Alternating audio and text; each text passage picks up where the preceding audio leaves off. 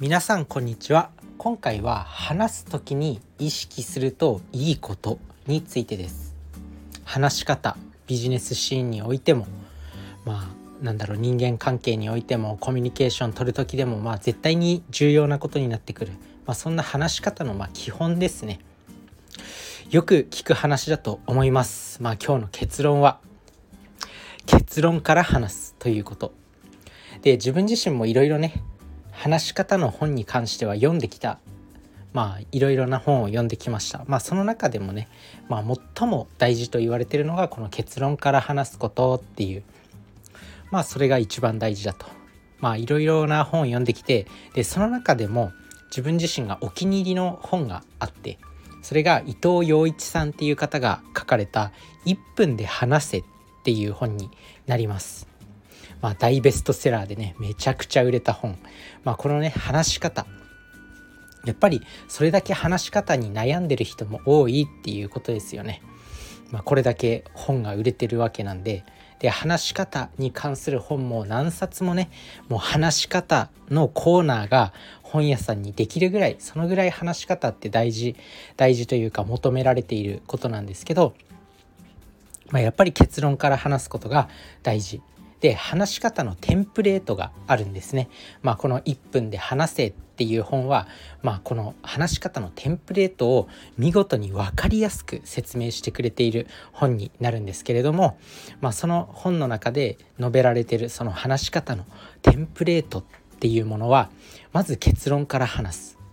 その結論に関する根拠を話す、まあ、根拠をね3つぐらい。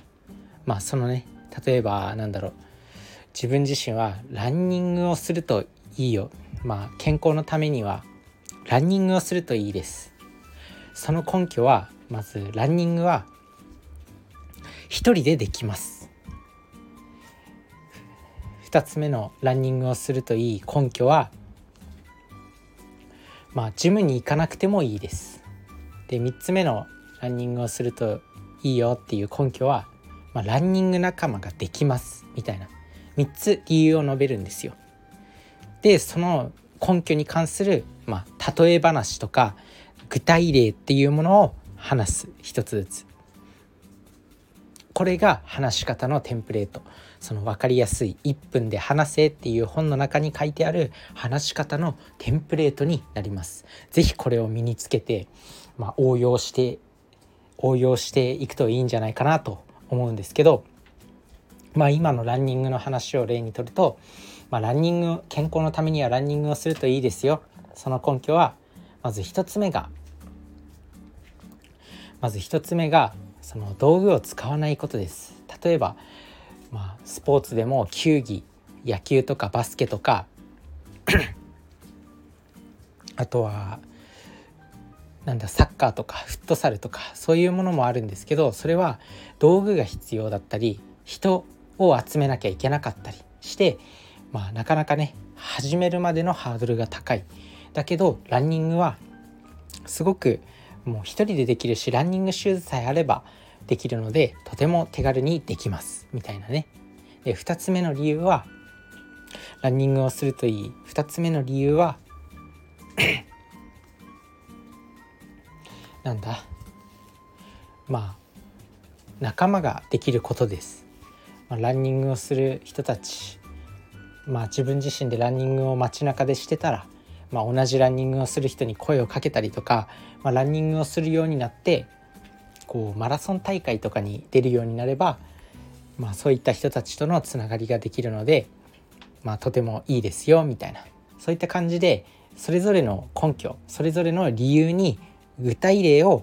つけるとさらに説得力が上がりますよっていうこの基本の話し方のテンプレートを置いた上でまあいろいろねこうプレゼンとかまあふ普段のねコミュニケーションに役立てていくともうとても成果が出せると。でやっぱ仕事でね自分自身も結構社会人を経験してきてなんなんだかねこう話すのだらだら長い人もいるんですよ。まあ自分自身も意識してない時はそうなってるのかもしれないけどまあなんかねこう周りの人たちの話聞いてると結構ねもううんたらかんたら長く説明してる人多いんですよね。もう結局何が言いたいんだっていうのが分かんないなのでまあ基本の社会人としての基本のスキルとしてやっぱり話し方は身につけておくのが大事なのかなと思います。ということで今回はね、まあ、話し方において意識するこ意識するといいことは、まあ、結論から話す。そしてそれに関する根拠を3つ。そしてその根拠に関する具体例とか例え話とかそういったものを付け加える。っていうことで、まあ、説得力が上がりますよ。相手に伝わる話ができますよ。ということです。このテンプレート覚えておいてください。それじゃあね。バイバーイ。